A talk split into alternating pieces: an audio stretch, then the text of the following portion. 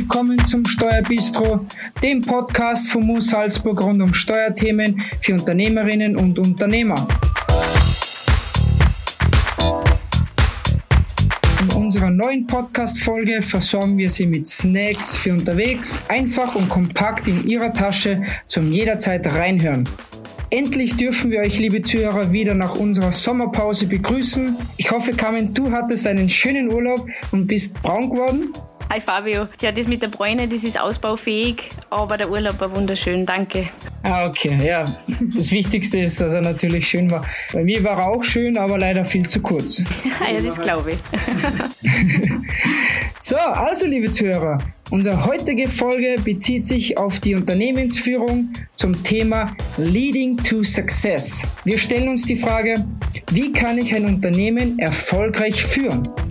Und wer kann uns diese Frage am besten beantworten, liebe Carmen? Das ist eine sehr gute Frage, Fabio.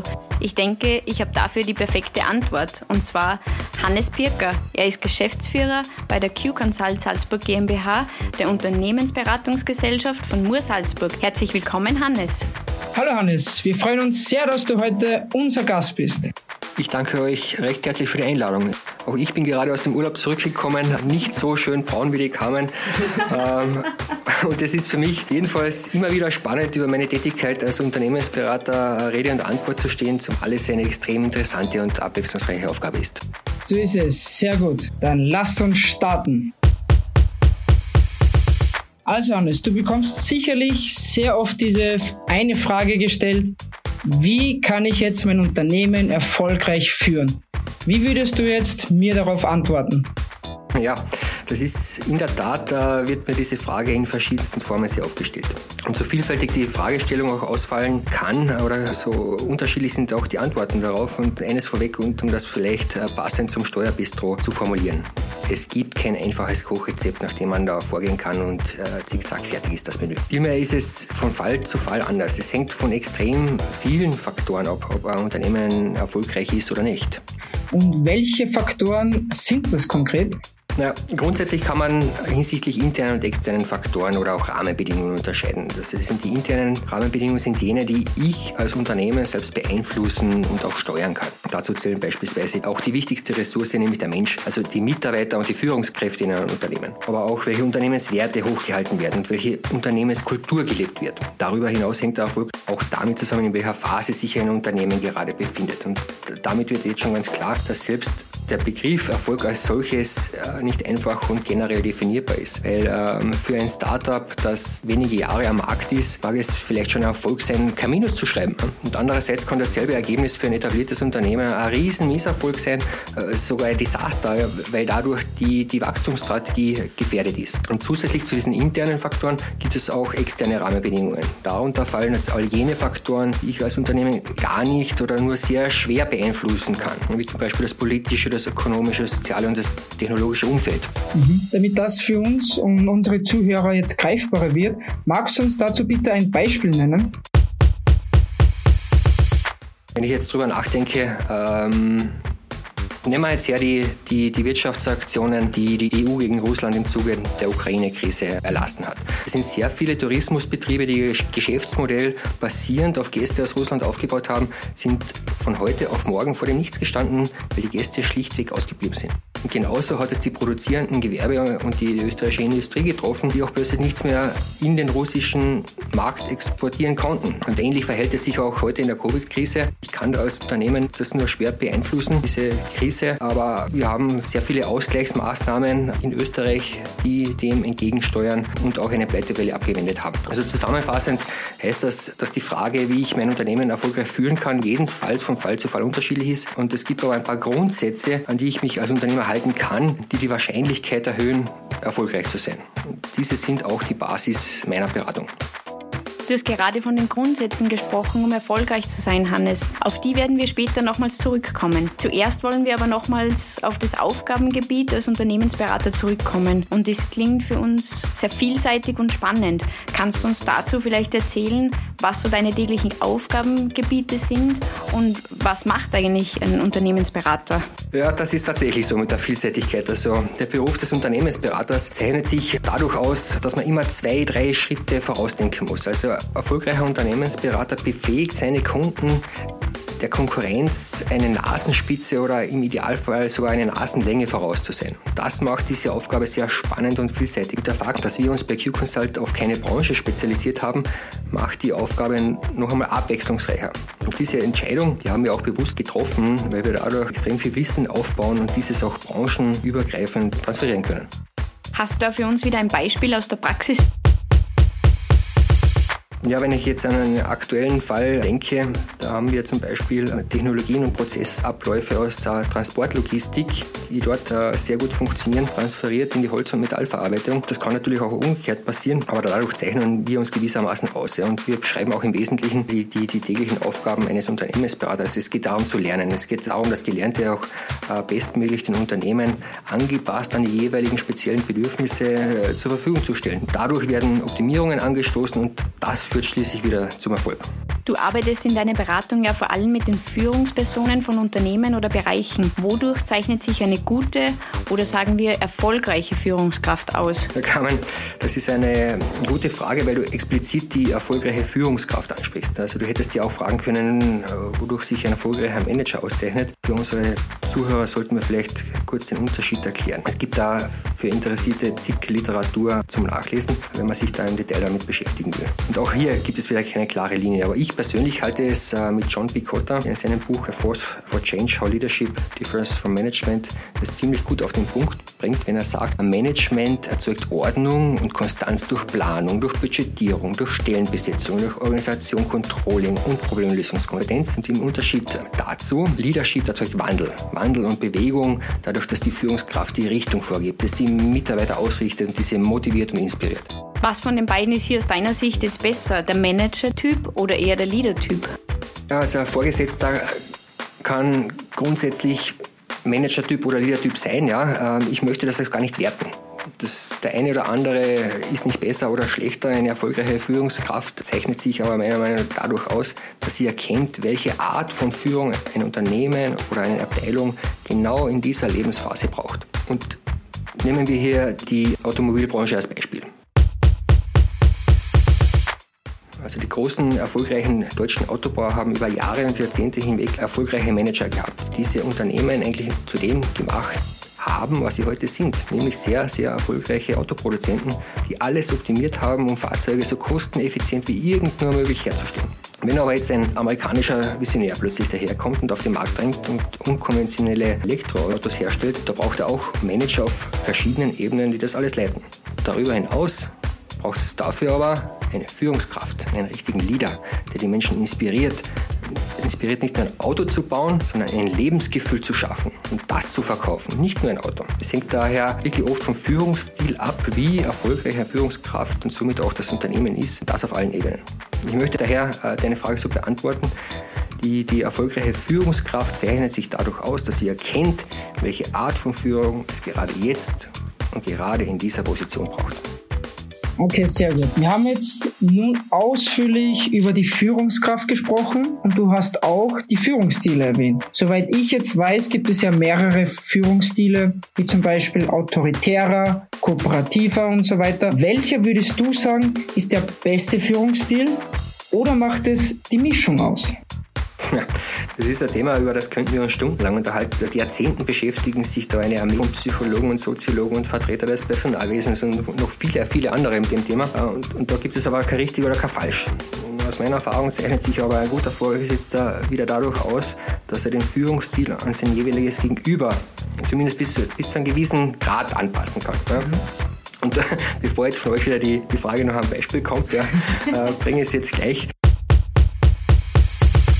Wenn wir jetzt hernehmen, ein, ein, ein produzierender Industriebetrieb in Oberösterreich, der im Schichtbetrieb arbeitet, ähm, da wird von den Vorgesetzten grundsätzlich eine andere Art der Führung erwartet, als zum Beispiel in einem hippen und kreativen äh, Grafikdesignbüro im 7. Wiener Gemeindebezirk. Aber nichtsdestotrotz wird es sowohl im Industriebetrieb Mitarbeiter geben, die durch mehr Freiheiten produktiver sind und im Gegensatz wird es im Grafikdesignbüro äh, auch Mitarbeiter geben, die klare Vorgaben brauchen, um ein Projekt zum Erfolg zu bringen. Unbestritten ist aus meiner Sicht, dass jeder Mensch in eine bestimmte Richtung tendiert wie er sich als Vorgesetzter verhält. Und da, wie eben beschrieben, Tendenzen in verschiedenen Branchen vorhanden sind, ist es für den Einzelnen bestimmt von Vorteil, sich in einem Arbeitsumfeld aufzuhalten, das äh, den eigenen Wesens- und Charakterzügen entspricht. Es funktioniert halt einfach nicht, dass ich aus einem Patriarchen, der alles im Detail vorgibt, plötzlich einen Chef mache, der seine Mitarbeiter dazu anregt, sich Gedanken zu machen, wie man denn mit größtmöglicher Eigenverantwortung die Aufgaben löst. Das heißt, sowohl für Vorgesetzte als auch für Mitarbeiter gilt aus meiner Sicht das bekannte Sprichwort Love it, leave it or change it. Auch wenn es vielleicht für den Moment kurzfristig schwieriger ist, langfristig ist, es, ist jeder in einem Umfeld erfolgreicher, in dem er sich wohlfühlt. Absolut, das hört sich sehr stimmig an. Wenn wir mit der richtigen Führung und den richtigen Mitarbeitern wieder auf die Unternehmensebene kommen, verrate uns doch bitte das Geheimnis. Was sind die Grundsätze für Erfolg, Hannes? Ja, auch wenn es jetzt für, für manche altmodisch klingen mag, aber ein äh, Grundprinzip hat sich bewährt und das kann ich aus meiner Erfahrung doppelt unterstreichen. Wenn ich als Unternehmer keine Planungen mache und meine aktuellen und zukünftigen Zahlen nicht kenne, dann kann es schon sehr, sehr schwierig werden. Ich sage dann oft, know your numbers, know your business. Also wenn du deine Zahlen kennst, kennst du auch dein Geschäft. Und alleine das sich mit den eigenen Zahlen beschäftigen, das ergibt eine Vielzahl von, von Erkenntnissen und Möglichkeiten. Also wo liegen meine Fixkosten, wie kann ich meine Einkaufspreise nachverhandeln, äh, kann ich die Verkaufspreise noch etwas nach oben bringen, wo liegt der Branchenschnitt etc. etc. Das heißt, auch wenn ich laufend gute Zahlen schreibe, könnte ich möglicherweise viel bessere Ergebnisse liefern, wenn ich mich nur damit beschäftigen würde. Es geht vielfach dabei um das Bewusstsein machen in einem Umfeld, wo ich selbst schon betriebsblind bin. Und dabei können wir als Unternehmensberater sehr gut helfen, weil wir einen neutralen Blick oder einen neutraleren Blick auf das Unternehmen werfen und neue, bisher ungedachte Wege aufzeigen können oder auch bestätigen können, dass gewisse Bereiche bereits sehr gut funktionieren. Welche Erfahrungen konntest du da bis jetzt machen, wenn Planungen nicht oder nicht ausreichend gemacht worden sind? Äh, zig Beispiele. Ja. Dem einen äh, Unternehmen galoppieren die, die Personalkosten davon, ja. die anderen verkaufen ihre Produkte viel zu billig.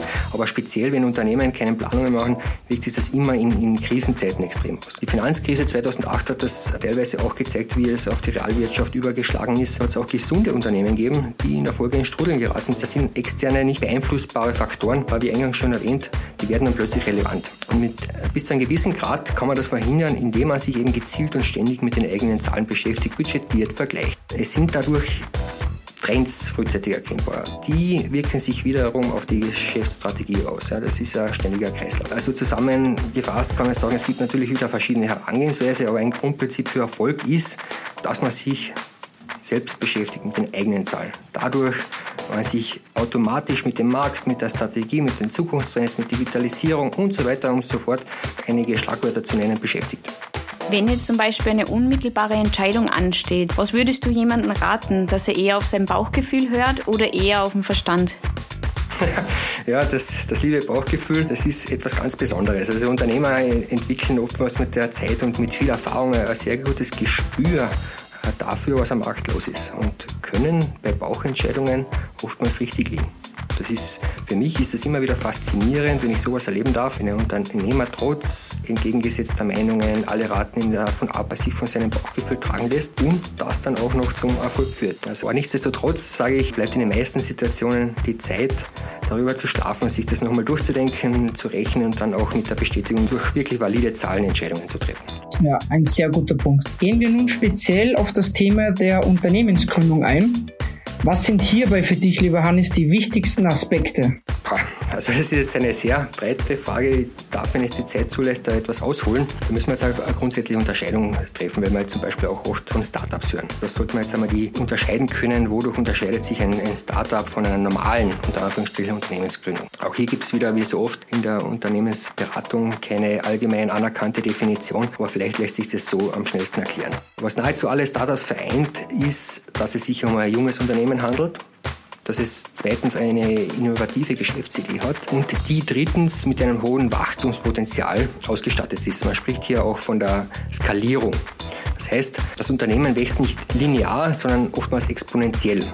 Klassische Unternehmensgründungen gehen beispielsweise davon aus, dass ich im ersten Geschäftsjahrhundert, im zweiten 200 Einheiten, im dritten 300 und so weiter verkaufe. Es gibt also einen kontinuierlichen Geschäftsaufbau, wo auch die Strukturen des Unternehmens entsprechend mitwachsen können. Die Geschäftsmodelle, die Startups verfolgen, gehen aber in der Regel davon aus, dass ich im ersten Jahr 100 Einheiten verkaufe, im zweiten Jahr 1000 und im dritten Jahr 100.000.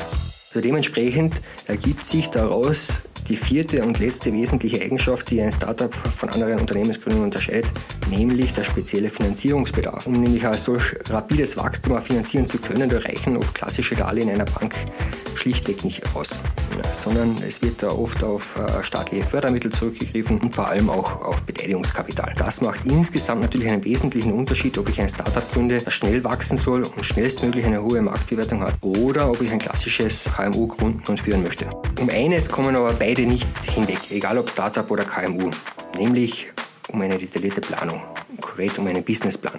Das ist die, die Grundvoraussetzung, dass man überhaupt zu Kapital kommt, egal ob das schlussendlich von den drei Fs, also Friends, Fools and Family oder von Banken oder staatlichen Förderungseinrichtungen kommt oder ob man von Venture Capital oder Private Equity reden. Ein gut durchdachter Businessplan ist jedenfalls vor Beginn, vor jeder Unternehmensgründung durchzuführen. In diesem Wissen sollten mindestens das Geschäftsmodell beschrieben sein, eine Markt- und Wettbewerbsanalyse durchgeführt werden, Finanzierungsplan dargestellt sein und so weiter und so fort. Und ob das dann schlussendlich erfolgreich wird oder nicht, das kann man wirklich nicht sagen. Ja.